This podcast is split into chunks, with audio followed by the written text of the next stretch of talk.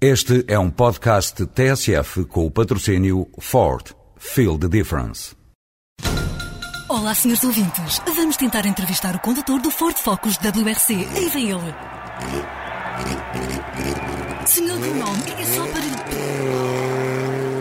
O Ford Focus está imparável. O primeiro no Campeonato Mundial de Construtores de Rallys e o primeiro na estrada. Ford, feel the difference.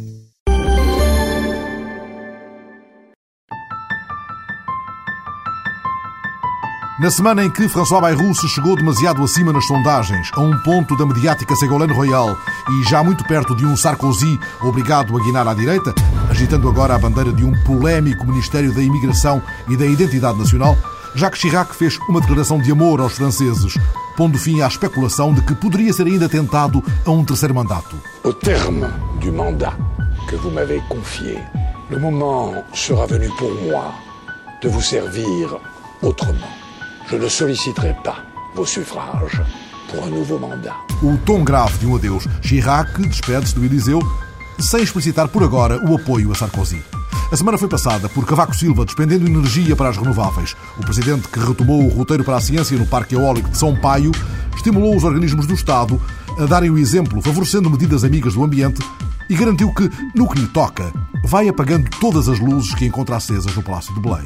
Cavaco sublinhou que Portugal corre a favor do vento, das energias limpas, embora deva fazer ainda um esforço maior no domínio das hídricas. Temos ainda algumas dificuldades eh, no domínio da redução de, de CO2, de, produção de gases com efeito estufa, mas se avançarmos mais na produção eólica e também avançarmos no domínio da maior produção hídrica, como o governo português eh, anunciou, penso que nós conseguiremos cumprir as metas vinculativas que acabam de ser estabelecidas. E Cavaco Silva mostrou-se muito agradado com o forte investimento que vai transformar o Val do Minho numa região exportadora de eletricidade. Uma segunda auto-Europa, disse o Presidente. Fui informado, foi dito que podemos estar perante um, quase uma segunda auto-Europa, porque irá ser criado um, um setor industrial com uma grande força uh, económica, em particular aqui na zona de Viana do Castelo, onde serão instaladas cinco fábricas na produção de aerogeradores. O Presidente não deixou acabar a semana sem dar à crónica política outro ponto de convergência com Sócrates, ao demarcar-se da aposta no nuclear. Se ainda temos 52 ou 53% de recursos hídricos para explorar, não precisamos já começar a pensar em energia nuclear. E o Presidente recordou que nunca no passado, no governo ou na campanha de há um ano, defendeu a energia nuclear. Disse eu então que há 10 ou 15 anos a minha resposta era categórica. Não, não devemos pensar na energia nuclear. E depois acrescentei, mas face a todos os elementos que têm vindo a surgir, é bom que se discuta a matéria. Que se discuta a nível técnicos, a nível dos especialistas, para que mais tarde os agentes políticos estejam em condições de tomar uma decisão. Mas neste momento não posso dizer nem sou a favor, nem sou contra. E isto aconteceu em cima do segundo aniversário do governo Sócrates, que o Presidente não quis avaliar, por essa ser, alegadamente, matéria que, no seu entender, cabe aos partidos políticos. Dever de reserva invocado, vá lá. Parabéns a você. A única coisa que posso desejar é bom trabalho. Bom trabalho para o governo para resolver os problemas do país. Não mais do que isso eu posso dizer. Eu não posso fazer comentários, como compreendo, porque as apreciações neste momento cabem às forças políticas, às forças partidárias. Não quer isso dizer que eu não tenha a minha opinião.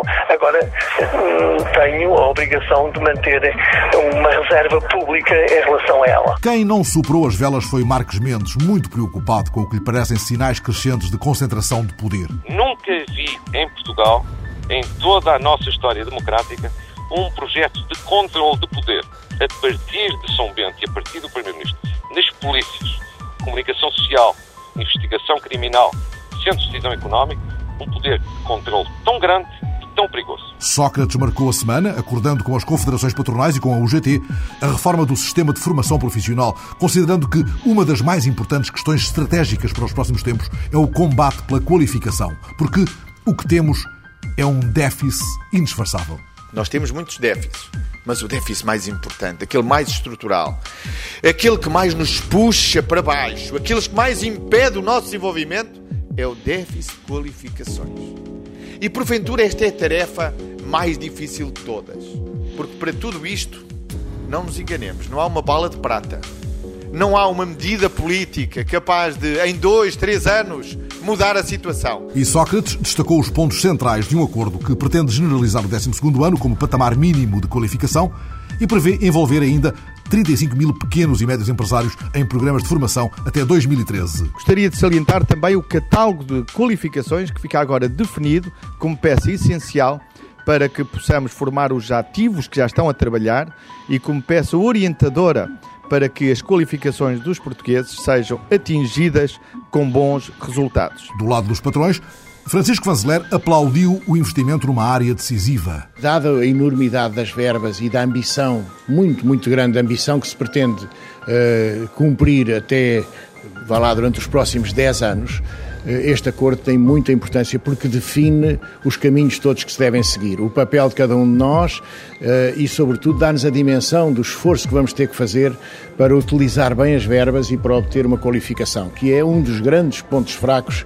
da nossa economia, é a qualificação dos portugueses de uma forma geral, não só os trabalhadores. João Proença, da UGT, reconhece a bondade do acordo. Temos um acordo que aponta claramente mecanismos de os jovens terem uma qualificação inicial antes da integração na vida ativa, mas também dos ativos, quer por via das empresas, quer por sua própria iniciativa, terem formação ao longo da vida. Já a CGTP não quis assinar o acordo, considerando insuficientes os compromissos para a sua concretização, tendo Carvalho da Silva referido que, por exemplo, o direito a 35 horas anuais de formação, previsto na lei, não foi fixado no texto do acordo. Por isso, nada de foguetes. É bom que haja um grande sentido de responsabilidade e que não se crie aqui a ideia de que, com os trabalhadores, é pau e cenoura e, portanto, todos os dias levam porrada e de vez em quando dá-se-lhes aqui uma, um sinal de que vamos estar atentos aos seus interesses e está tudo resolvido. Mais pau do que cenoura foi o que aconteceu na Pereira da Costa, na Venda Nova, onde os trabalhadores, há seis meses em vigília,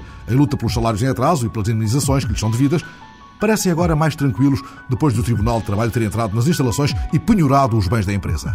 Na terça-feira, escutámos na rádio o relato de uma carga policial sobre os trabalhadores que tentavam impedir a saída de equipamento das instalações.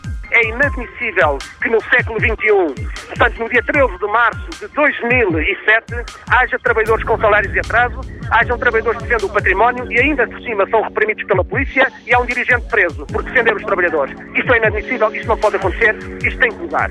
Dou a quem doer, o Ministro da Administração Interna e o Sr. Primeiro-Ministro têm que tomar medidas. Isto não pode voltar a acontecer. Não pode voltar a acontecer na Pereira da Costa, não pode voltar a acontecer em nenhuma empresa deste país. E a semana passada, o Ministro António Costa, que enfrentou um bruá de receios ao criar um blog do Ministério no qual são dadas respostas a colunistas de jornais, voltou a abrir o dossiê do combate aos fogos, porque há novidades no ar. A GNR vai formar pessoal que ao longo dos próximos anos vai progressivamente assumir as responsabilidades por pilotar os helicópteros que adquirimos. Como sabe, é uma formação lenta. Os primeiros, para o primeiro tipo de funções, estarão prontas pessoas dentro de 3 anos. Para um segundo nível de funções dentro de 5 anos e para os níveis de funções mais exigentes só dentro de 7 anos. Já Alberto Costa mostrou-se disponível para prolongar em casos especiais a duração do segredo de justiça, respondendo assim ao desafio que lhe fora lançado por Guilherme Silva. O tema foi tratado também pelo Procurador-Geral da República, que, ouvido pela Comissão Parlamentar de Assuntos Constitucionais, Direitos, Liberdades e Garantias, apontou à nova proposta de revisão do Código de Processo Penal um ponto fraco. Os prazos mais curtos do segredo de justiça, disse Pinto Monteiro, podem prejudicar a investigação da criminalidade mais grave e organizada. Isto é, é de longe, para mim, o mais grave que aqui está, Quer dizer, há um prazo, o prazo pode ser prorrogado três meses, fim destes três meses, o processo ao nível interno deixa de haver segredo de justiça.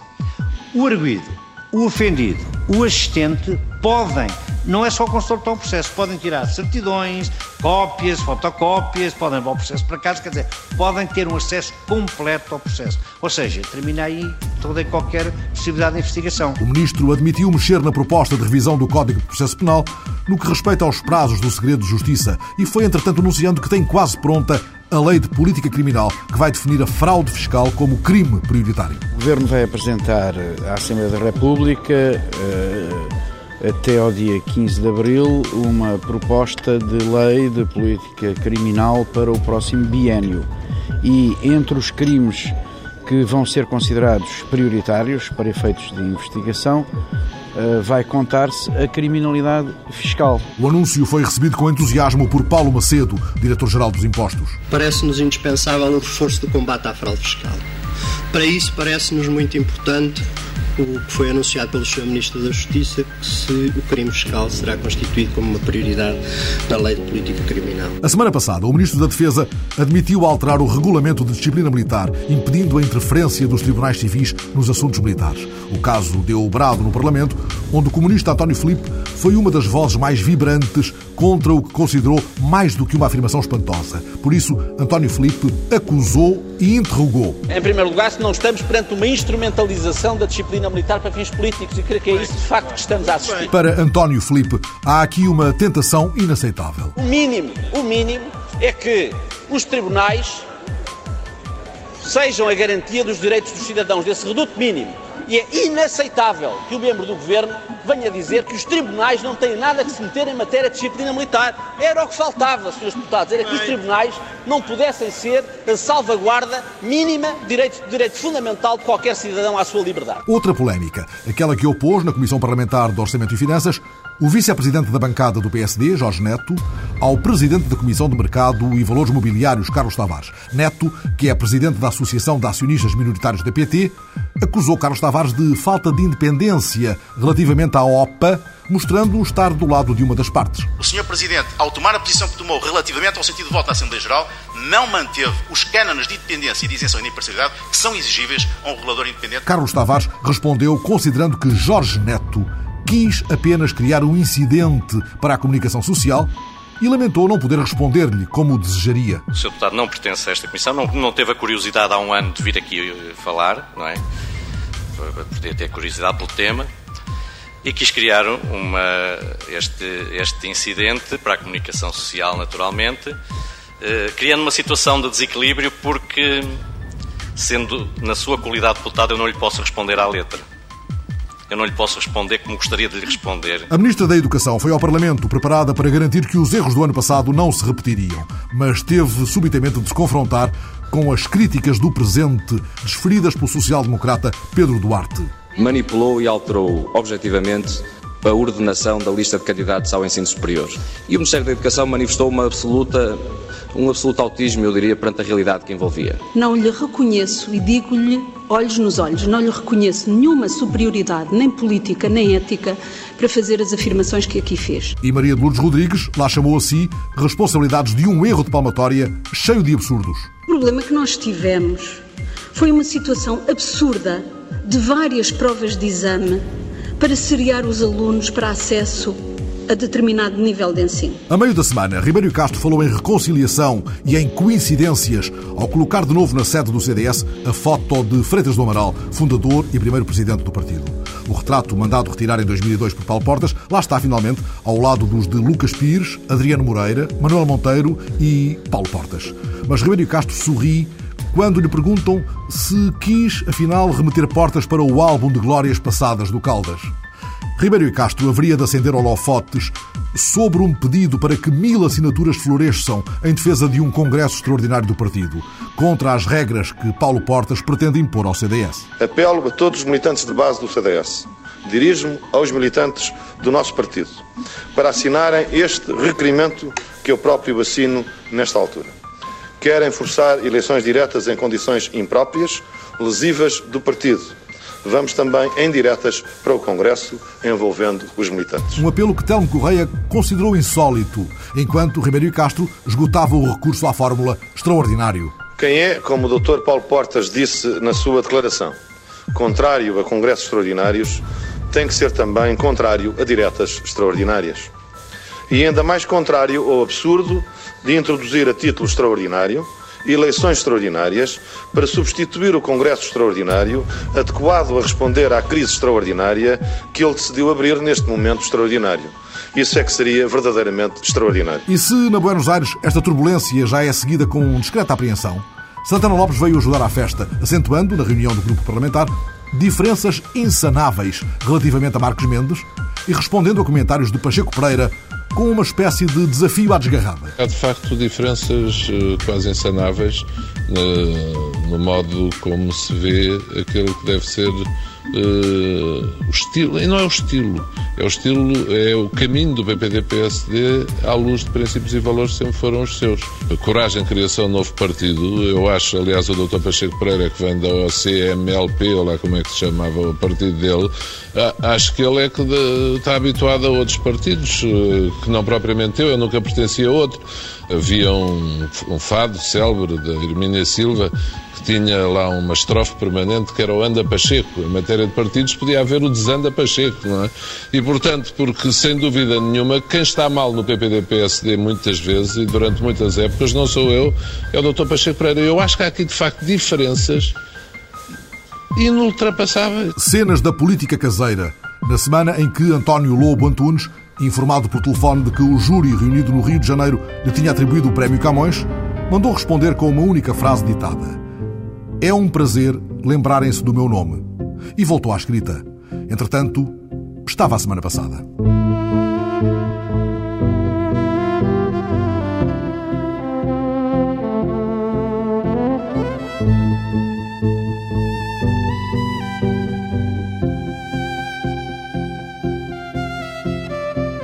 Sobriedade e gosto pela beleza. Duas ideias que correm as propostas da exortação apostólica, Sacramento Caritatis, com que o Papa Bento XVI acaba de desafiar os católicos a um maior uso do latim e do canto gregoriano nas celebrações litúrgicas.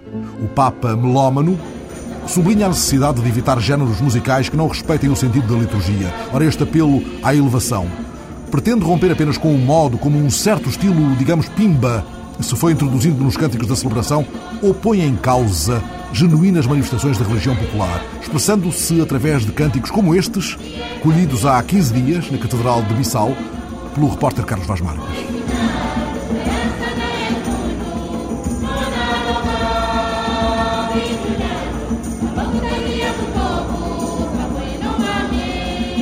É menos bela esta liturgia na Catedral de Bissau? Se a escutasse, o Papa que gosta de Mozart reagiria com o mesmo incômodo que o levou a considerar que o rock é uma criação do demónio e a tentar impedir que há 10 anos em Bolonha João Paulo II e Bob Dylan semeassem juntos palavras ao vento? Escutando estes cânticos e estes tambores na Catedral de Bissau, pergunto, Manuel Vilas Boas, podem eles estar condenados? Oxalá que não. Oxalá que eh, continue a haver dentro da Igreja Católica, que é universal, que está por todo o mundo, que eh, tenha uh, a expressão do sentir do povo cristão, que consegue tra trazer da sua própria música o louvor que quer eh, transmitir eh, para a transcendência de Deus. Roma, evidentemente, que já ouviu estes cantos e as viagens do Papa, eh, sobretudo de João Paulo II, foram expressivas nesses rituais, nesses gestos muito genuínos. Roma não os cortou e penso que esta hum, exortação apostólica também não vai acabar com esta genuidade da música popular levada na sua melhor qualidade. Mas como é que Roma pode aferir essa espécie de marca distintiva entre as manifestações da religiosidade popular, eh, é que é o caso, e essas outras apropriações, digamos, mais pimba eh, de um dado ritual religioso? É verdade que não haverá, um, digamos, um método para medir essa, essas distâncias, mas há um sentir eh, natural dos responsáveis pelas liturgias, dos responsáveis pelo sentir da religião do povo, quando percebem o que é genuíno, o que é puro, o que, o que é a expressão da alma das pessoas, eh, para outras expressões que podem ser de menor qualidade. Esta exortação puxa pela qualidade, sobretudo eh, no mundo ocidental a sua expressão romana, a sua expressão latina, a sua expressão ocidental, vai procurar uh, a qualidade uh, a nível ocidental, evidentemente com a sua expressão clássica, da música clássica, e temos um Papa culto, artista, um, cultor da própria música, um pianista, ele naturalmente que fica muito, ficará muito perturbado com algumas expressões de liturgia que se veem no nosso país e em outros países, sobretudo no Ocidente, em que a qualidade é muito baixa. Mas este Papa vem dizer-nos também que o culto deve ser culto? Deve ser culto, deve ser intenso, deve ser interior, deve uh, chamar e levar as pessoas para dentro de si mesmas, enquanto uh, são capazes de uh, atingirem, uh, digamos assim, atingirem a transcendência. é necessário uma concentração e, a, e as celebrações têm muito esse sentido de tentarem eh, reconduzirem para o interior do seu próprio homem a consciência de, da sua própria finitude. O latim é a língua oficial da Igreja, mas é também uma espécie de esperanto possível? Um esperanto, uma esperança possível de que não se apague, sobretudo, uma coisa que é notável na Igreja, que é um grande património, que é o, o canto gregoriano. O latim, naturalmente, como língua oficial da Igreja, língua documental da Igreja, eh, embora morta, não, não é falada eh, por quase por ninguém, eh, é falada por alguns intelectuais, mas o latim vai permitir alguma, algum jeito de falar universal com a diversidade, nos encontros internacionais, nas mesas internacionais eh, e, sobretudo, vai, vai permitir que o, o canto gregoriano regresse ao seu esplendor máximo em que esteve durante quase toda a Idade Média, até há 40 anos, quando o Concílio lhe deu uma grande machadada. Não, não foi para o extinguir, porque ele continua a ser uh, o canto oficial da Igreja, mas uh, uh, por facilitismos que se levaram dentro das igrejas e dentro das várias expressões musicais, o canto gregoriano ficou retirado e, e, e, tantas vezes subiram coisas de muito pouca qualidade dentro da igreja. Há uma grande rigidez na pauta que Bento XVI agora uh, uh, apresenta ao, ao, ao, povo de Deus, mas há, há, aqui um, um, sentido, antes de mais, dogmático na, na, enunciação que ele faz de uma série de normas comportamentais, digamos. Há aqui um, uma tentação de exclusão, em muitos casos. Este de exclusão, por exemplo, dos, dos católicos aliás, dos cristãos não católicos, havia aproximações, havia chamadas de outros com outras sensibilidades uh, que, que, já não podem ser a partir de agora, uh, sobretudo os anglicanos, alguns protestantes que se aproximavam do culto católico. A verdade é que isso está excluído. E, e há uma outra coisa que, que muitos não poderão entender: é que o celebrante da Eucaristia seja exclusivamente um celebrante celibatário. Uh, apesar de outras expressões no mundo oriental, a Igreja Católica Romana Ocidental uh, não tem outra expressão do que a expressão do, do presidente celibatário, como que se a sexualidade fosse uma das mais velhas e horríveis doenças da Igreja Católica.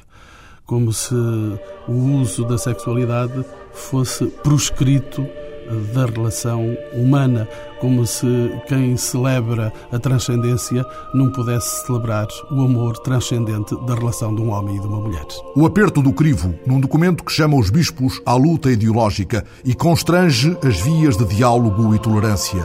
Quatro décadas passadas sobre os dias em que os ventos de mudança e abertura provocaram grandes correntes de ar na Igreja Portuguesa, mas não escancararam todas as portas do templo. Revisitando a década de 60, os dias em que o mundo era tomado por um grande sobressalto e a Igreja mantinha em Portugal uma relação estreita com o poder político, este livro de Joana Lopes, este livro conversado com o jornalista Manuel Vilas Boas, rompe as brumas.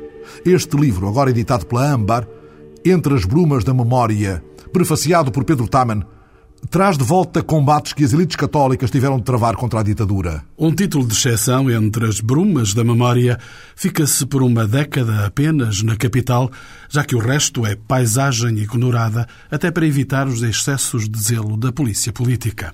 O livro tem contributos de muitos fiéis das elites católicas para que não se esqueçam das diferentes batalhas em que andaram envolvidos. No campo social e político, a guerra colonial impunha oposição. No campo eclesial, a esperança abria-se com o Concílio Ecuménico Vaticano II, exorcizando a ausência de criatividade de Roma presa na caça às bruxas. A difícil propagação das ideias passava pelo boletim clandestino, direito à informação, e pela cooperativa pragma por dentro do tempo e do modo. Alguns factos pesavam, entretanto, na década de 60. As controversas viagens de Paulo VI a Bombaim e a Fátima e as desavenças nos batalhões de Cristo Rei na ação católica antecediam as utopias e desenganos desse ano memorável. Para já, a nível mundial, o maio de 68, como é óbvio, o assassino de Luther King, coisas que nos marcaram muito. Em março, Mário Soares é deportado para São Tomé e muitas pessoas, entre as quais eu me incluía, fugimos da polícia. Esse ano é um ano, já no fim da década, especialmente importante, em que há algumas crises graves na Igreja, como é o caso do Padre Felicidade e a admissão da direção dos Olivais, e a nível mundial da Igreja há um acontecimento que eu diria que foi o canto do cisne das nossas desilusões em relação uh, ao concílio e às expectativas que ele tinha criado, que é a publicação da encíclica Humana Vitae por Paulo VI sob o controle da natalidade. Membro da Ação Católica desde os 11 anos, Joana Lopes explica essa dolorosa defecção que mais dia menos dia haveria de ser total. Quando a década acabou, muitas das instituições em que estes católicos trabalhavam estavam a decair ou fecharam ou acabaram mesmo. Eram os desiludidos do catolicismo que estavam aí? Eu não gosto muito da palavra desiludidos, mas é por uma questão de feitio, quer dizer, mas estávamos com certeza desiludidos, tínhamos perdido a esperança de que alguma coisa mudasse, eh, de que a Igreja de facto tivesse mudado, segundo as expectativas que nós tínhamos quando o concílio começou e durou. Quem foram os travões dessa situação? Ah, eu acho que foi a própria hierarquia da Igreja a nível mundial. Há um homem central que se chama Sergeira, que é uma figura absolutamente incontornável, e que eu acho que era absolutamente indispensável uma séria biografia de Sergeira, porque é uma figura muito complexa, as suas relações com Salazar e mesmo com Caetano têm muito que se lhe diga e mereciam uh, ser estudadas aprofundadamente, mas evidentemente que foi a figura central. As brumas da memória trazem ainda outras respirações críticas. Os cadernos Sheddock e os cadernos socialistas, as divisões no Centro Nacional de Cultura e os desalinhamentos nas eleições com Tomás e Delgado. Para a autora, cumpria-se um determinado fim de um certo catolicismo português. Acho que o fim da década de 60 foi o fim do catolicismo para um grande grupo. Não quer dizer que não haja alguns que não tenham ficado e muito, com muito mérito e que ainda lá estejam. Eh, mas para um grande grupo daqueles de que eu falo neste livro foi com certeza eh, o fim. Nós não, não perdemos a fé no fim do fascismo perdemos talvez a fé de que eu perdi a fé eh, totalmente, mas perdemos a fé numa igreja que eu realmente continuo a achar hoje que nunca se modificará uh, profundamente. Joana Lopes, recordações na primeira pessoa com referências bibliográficas úteis e anexos de perdidos e achados nas brumas da memória. No lá atrás de um tempo português, quando os ventos da mudança varriam o mundo. A semana passada voltámos a lembrar-nos dela e aplaudimos-la quando soubemos que lhe era atribuído o Prémio Universidade de Lisboa pelo mérito científico da sua obra e pela projeção internacional do seu trabalho. Professora catedrática jubilada de Microbiologia da Universidade de Lisboa, a investigadora Odete Ferreira descobriu e isolou pela primeira vez há 20 anos em Paris o HIV-2 e é considerada uma das maiores especialistas no vírus da SIDA. O prémio que acaba de receber trouxe-a de novo para a janela mediática, mas Odete Ferreira prefere os dias passados no Departamento de Microbiologia da Faculdade de Farmácia, onde recebeu o repórter João Francisco Guerreiro. Lá continua diariamente, entrega à investigação, contribuindo para manter alta a fasquia naquele que considera o melhor laboratório de microbiologia do país. Por toda a parte há armários e arcas frigoríficas. O espaço é apertado e os caminhos estreitos. É nesta sala que Odete Santos Ferreira guarda o resultado de duas décadas de investigação. Tenho esta parte toda. É uma biblioteca de vírus da SIDA. É uma, uma riqueza e que não se podia perder. Portanto, nós temos aqui a menos 20 graus e temos mais adiante a menos 170 graus em que os vírus duram uma vida inteira. Portanto, estudos que quisermos fazer ou estudos que no futuro as pessoas queiram saber o que é que se passou há 20 anos atrás, nós temos aqui tudo guardado. Nestes armários frigoríficos guarda-se o HIV-2, um tipo diferente do vírus da SIDA descoberto aqui no laboratório. Esse vírus eh, colocou-nos a nível internacional também, com interesse, e a partir daí eh, tudo se modificou. Os franceses fizeram elogios ao trabalho que nós tínhamos realizado. Nós não tínhamos nada, era zero, aqui conseguimos começar a organizar e a formar os, os laboratórios. E, portanto, começámos a trabalhar uma parte aqui a investigação ao comportamento do vírus da SIDA mobiliza a maior parte dos 30 investigadores deste laboratório. É o caso do Nuno Taveira. Faz investigação há praticamente 20 anos e é um dos primeiros doutorados da professora Odete.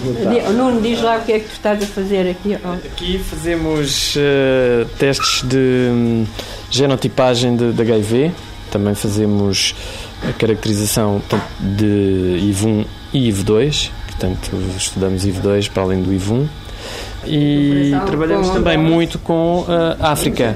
Portanto, caracterizamos muito os vírus de Angola e Moçambique para tentar ajudar os médicos naqueles países a fazerem, a monitorizarem a terapêutica, a ajudarem a fazerem as terapêuticas mais adequadas àqueles doentes. Eu não quero que olhem para um tubo e vejam um tubo de vidro. Eu quero que olhem para um tubo e vejam um ser humano com respeito por aquilo que se ofereceu para deixar dar o seu sangue ou, ou, ou outro qualquer líquido para nós fazermos investigação, mas não os quer materializados, quer humanizados, quer uma, uma equipe humanizada. Durante oito anos, Odete Santos Ferreira dirigiu a Comissão Nacional de Luta contra a SIDA, onde lançou o programa de troca de seringas, resultado da investigação deste laboratório. A SIDA difundia-se através dos toxicodependentes, tínhamos que evitar, tínhamos que cortar essa cadeia. E, portanto, nasceu o, programa da troca das seringas, o programa de redução de riscos do toxicodependente, o, poder transmitir a SIDA ou a hepatite à população. Ao fim de 30 anos dedicados ao ensino e à investigação, Odete Santos Ferreira espera continuar no laboratório da Faculdade de Farmácia. Eu acho que não se pode parar. Não se pode parar. Como uma senha secreta, um imperativo diário para a persistência, por um desígnio maior. Podemos imaginar estas mesmas palavras na boca de Nadir Afonso, 86 anos, a cada dia reinventando cidades na tela. Agora que há muito tempo desistiu da arquitetura para desenhar as cidades de outra maneira, Nadir conversa com a repórter Maria Miguel Cabo diante das 16 telas da exposição ontem inaugurada na Galeria António Prates, em Lisboa. Lá estão duas das maiores telas de sempre pintadas por Nadir Afonso. Lá está a geometria poética de Nadir, a geometria das cidades de Nadir. É na geometria urbana que Nadir Afonso encontra a harmonia abstrata das cidades por onde passou. É assim que há mais de 50 anos percorre o trilho dos números perfeitos no eixo de uma fórmula matemática. No traço de uma linha carregada, há em todas as obras o movimento alegre das cores, um impulso que se joga em cada tela com a firmeza das formas geométricas aplicadas ao campo, mas principalmente à cidade. Considera que o abstrato tem um poder ilimitado até à fronteira das leis universais.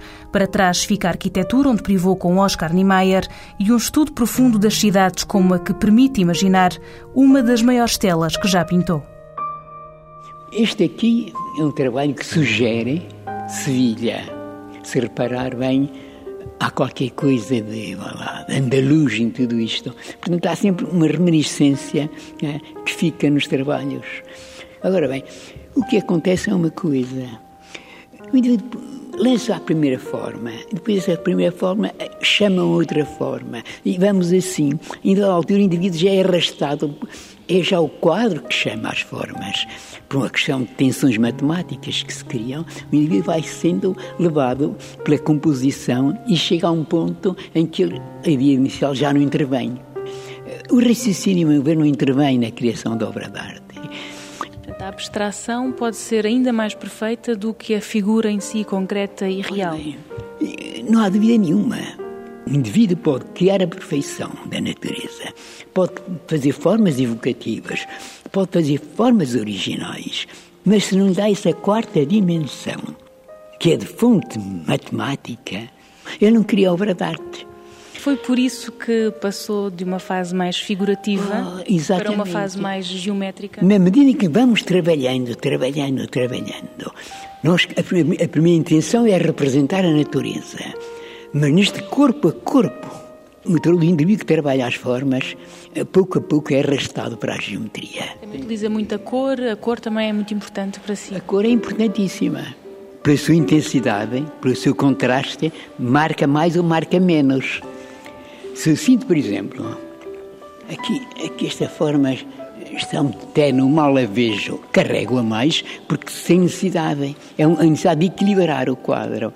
E as pessoas dizem assim, ai que lindo vermelho, ai que lindo azul. Isso, isso é... é fácil trabalhar a cidade de um ponto de vista geométrico? Ora bem, como as cidades geralmente são geométricas, há sempre mais facilidade lá, de adaptar as formas das cidades a um certo geometrismo. É talvez por isso que eu tenho mais tendência a representar as cidades. Essa paixão pela geometria aplicada à pintura ficou-lhe da arquitetura? Eu nunca fui arquiteto, Maria, porque depois eu fazia arquitetura como quem pinta. Eu, eu não projetava arquitetura, eu pintava arquitetura uma arquitetura uh, impressionista nessa altura, com retoques de manchas de cor e tal. Porquê? Porque pensava que a pintura não, não era um trabalho... Porque a pintura não alimentou só o homem. Quando cheguei a Paris, tive que fazer arquitetura, pois. Trabalhei com Le Corbusier, mas eu trabalhava de dia como arquiteto, mas à noite pintava, porque era a minha paixão. Mas, eh, mas, mas era sempre um drama porque o indivíduo tinha que trabalhar na, arquitetura para viver. Para viver. E a nível pessoal, como é que avalia a sua obra até chegarmos aqui a esta sala? Oh, isso, isso foi, foi, um, foi um, um calvário é, é, para chegar a tudo isto. Agora, agora já há aqui uma exposição, pois já os casinos também querem outra exposição, mas durante, durante 50 anos nunca, ninguém queria exposições nenhumas do, do, do artista. É, é a vida. E sabe o que é que acontece muitas vezes, Maria? É que eu olho para uma composição minha anterior, antiga, e às vezes tenho uma necessidade de a retocarem. No que é que retocava, por exemplo? Em algum quadro que viu? Ver, agora, eh, vamos então ver aqui. Eu tenho a impressão, por exemplo, aqui, eu carregava mais esta forma. Mais branca, está muito carregada. Aqui este, este verde está muito carregado. Mal ia para aqui, foi logo a primeira sensação. Devia ser mais claro para dar a, este, a esta outra forma preta um outro equilíbrio. Dava mais volume, mais, mais força. Eh, e a, e, a, Maria vai me perguntar, mas porquê? Não sei responder. Mas tenho, tenho que fazer isso. Tenho que fazer isso. É muito complicado isto. É muito complicado. Nadir Afonso, e um desejo de um pouco mais de luz, um pouco mais de claridade sobre aquele verde carregado de um quadro em busca do equilíbrio e da força. Na Lisboa ao sol, na mesma Lisboa onde, à mesma hora, eu transpunha à porta do torreão nascente da Cordoaria Nacional para conversar com Vítor Pinto da Fonseca, curador da exposição Lisboa, Luanda, Maputo, que inaugurou esta quinta-feira e ali vai ficar até 24 de abril, mostrando os trabalhos de 22 artistas das três cidades à beira-mar. Arte contemporânea multidisciplinar, visitada em plena fase final de montagem da exposição. No Torreão Nascente, rente ao sol, e às águas. O Torreão Nascente da Cordoaria eh, foi, é feliz de ter tido este espaço, a Câmara me ter cedido, virada sul, com a luz eh, magnífica de Lisboa, com o Rio Tejo, magníficas condições. Estas propostas tão provocadoras, tão transgressoras, tão desarrumadas da Convenção, tão impregnadas de novidade e de novo. A arte que se faz agora, eh, primeiro começa pelos suportes, todo o tipo de suportes são usados pelos artistas. Tens aqui trabalhos sobre papel, tens esculturas em ferro, eh, tens eh, instalações, tens vídeo, tens cinema, tens uma variedade multidisciplinar de formas de trabalho. É essa variedade de propostas que vamos percorrer Partindo, por exemplo, da instalação que sugere uma sinalização de obras na via pública, um trabalho do moçambicano Jorge Dias, artista plástico e curador do Museu Nacional de Maputo, co-comissário desta exposição que começou a ser desenhada, aliás, nas conversas à beira Índico. De facto, teve esse lado fantástico de viagem minha ao Maputo, conversas à volta de uma mesa, copos, bela, bela comida e assim fomos discutindo os artistas, fomos depois discutimos as obras que vinham. Foi de facto um trabalho que, que a arte é diálogo e crítica, sabes? Quando não há, não se pode fazer história de arte sem diálogo e crítica e é assim que esta exposição foi construída. Vamos caminhando por entre a exposição. Estas três torres. São três esculturas em ferro do Rui Chaves. O Rui Chaves é um, é um um artista de Lisboa que tem um, um, currículo extraordinário, porque já fez exposições pelo mundo todo, eh, sendo um artista jovem, nasceu para em 67, já esteve nos museus todos de Portugal também e faz estas esculturas em ferro. Neste caso são três torres que foram escolhidas de propósito para aqui Aqui há uma diversidade de facto muito grande, não só nos materiais, como também nas propostas que os artistas fazem. Mas para teres uma ideia, montámos estas três torres do Rui, cada uma deve pesar 300 eh, quilos. E ontem, quando estávamos a montar, eu e ele em diálogo, e o Rui disse: apetece-me montá-las como uma barreira, como um muro para o rio, do rio para o interior, é para teres a ideia de como foi feita, montada a exposição. À entrada, papéis coloridos pendurados num estendal, como roupa ao sol, uma proposta ousadíssima de Gustavo Sumpta. Fico muito feliz que tenhas eh, pontuado essa instalação. O Sumpta é um artista de Luanda, que vive em Lisboa há uns anos, faz eh, cinema porque é ator do entra nos filmes do suponho que é o único branco, o assunto é branco, sendo Luanda, ator dos filmes do Pedro Costa e é um estendal de roupa de facto. A instalação dele é um estendal de roupa com a curiosidade que nos lençóis estão colados os papéis que hoje apelam ao consumo, para os descontos, para as pessoas comprar. O Sumta tem muito uma preocupação social eh, muito grande na obra dele. E de novo, a instalação de Jorge Dias, feita com desperdícios, latas de cola usadas e um triângulo indicando trabalhos na via. O artista em construção. Falando, entretanto, do grupo de jovens artistas moçambicanos que ele mesmo selecionou para esta exposição da Cordoaria Nacional. Este é um grupo de rompimento mesmo, sabe? A arte contemporânea em Moçambique começou com muita timidez, com alguns artistas muito individualmente.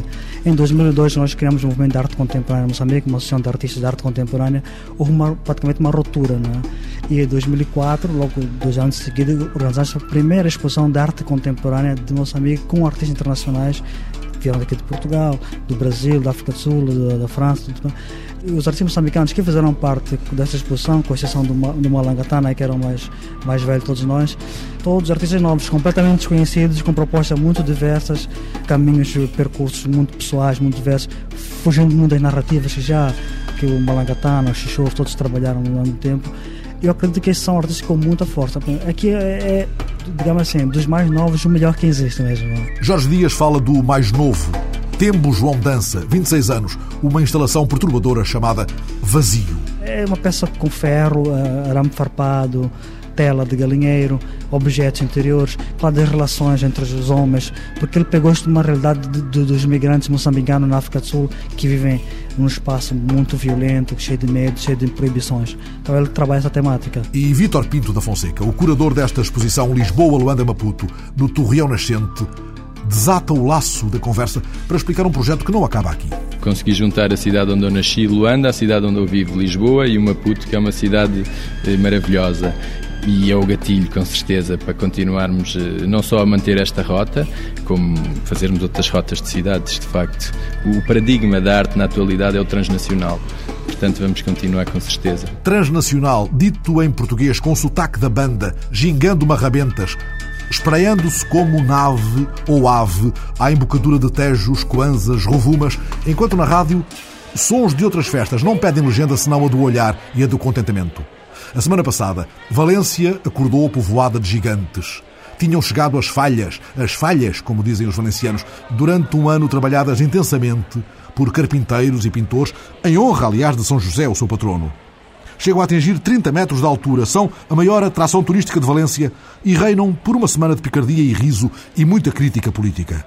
A semana passada, no gravador da repórter Maria Miguel Cabo, foi ganhando forma a grande festa das falhas, em Valência.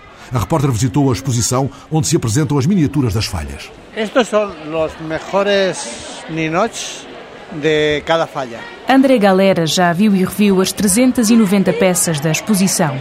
Estas figuras, ou ninotes, como lhes chamam os valencianos, são apenas um elemento simbólico das falhas espalhadas pela cidade. Acompanhado da mulher, André Galera gosta principalmente das caricaturas que apontam o dedo ao governo espanhol. Del Papa, do governo, da política, de todo, eh, da alcaldesa, de, de todo. La crítica do que está passando, lo que hace Zapatero, lo que hacen los curas, todo. Em todos os corredores, Zapatero é motivo de graça. Dos reis a Bento XVI, dos Oscars a Bin Laden, Espanha e o mundo enchem as medidas às falhas. Foi na madrugada de quinta-feira que estas figuras gigantes invadiram a cidade. Dos, três calles, uma falha. Maria Ángeles faz parte da organização. Esta tradición viene de muchísimos años. Es de antiguamente San José cuando era carpintero. De la madera, de de aí viene todo. Há mais de 300 anos que, em março, Valência se transforma numa enorme fogueira. A festa dos carpinteiros, no dia de São José, quando se queimavam restos de madeira, transformou-se aos poucos na festa de Valência com rasgos de ironia e humor. As falhas foram crescendo e hoje chegam aos 30 metros de altura. Há umas mais grandes, outras mais pequenas, mas vamos, são imensas, claro. Imagínate uma pessoa lo que é e o monumento lo que abarca. Das peças que compõem as falhas, há uma que os valencianos vão salvar das chamas. Cada falha expone un ninot, más representativo, el que más gusta a la falla, al artista. Luego el pueblo vota, vota por uno el que más gusta y ese lo indultan, donde va a otro museo que estão todos os ninotes indultados. Foi em busca do melhor ninote que Amparo Vicente se demorou pelos corredores. Depois de duas horas, traz na mão marcado a preto o número da peça que mais gostou. La 197. Es la Noche de Reyes eh, cuando llevan los juguetes a los niños y todo eso, y está muy, muy conseguida. Mas, para além da fogueira, as falhas são também o jogo da luz e do som do fogo de artifício e a oferta de flores hoje e amanhã à padroeira de Valência. Que quando van todas as falleras eh, con, con, con sus mejores galas, con sus mantillas, a la Virgen de los Desamparados a llevarle los ramos de flores. Es precioso. Como buena valenciana. Me encanta todo. Declarada festa de interesse internacional, as falhas trazem a Valência todos os anos cerca de um milhão de turistas. Nos bastidores, por trás das figuras de cartão e madeira, há também uma verdadeira indústria de escultores, pintores e carpinteiros. Que dá muitas famílias de comer, isso sobre todo, trabalho a todo o mundo e é muito bonito porque se queman y ya están pensando en las del año siguiente. Es para que lo vea todo el mundo. Por todo o lado, por todo o mundo da festa, estão as ruas iluminadas invadidas pelo cheiro intenso das farturas. A cada minuto que passa, Valência está cada vez mais perto da fogueira. O entusiasmo dos valencianos, entregues aos dias da grande euforia. Tudo acaba já na próxima segunda-feira, à meia-noite em ponto, quando os gigantes arderem na fogueira.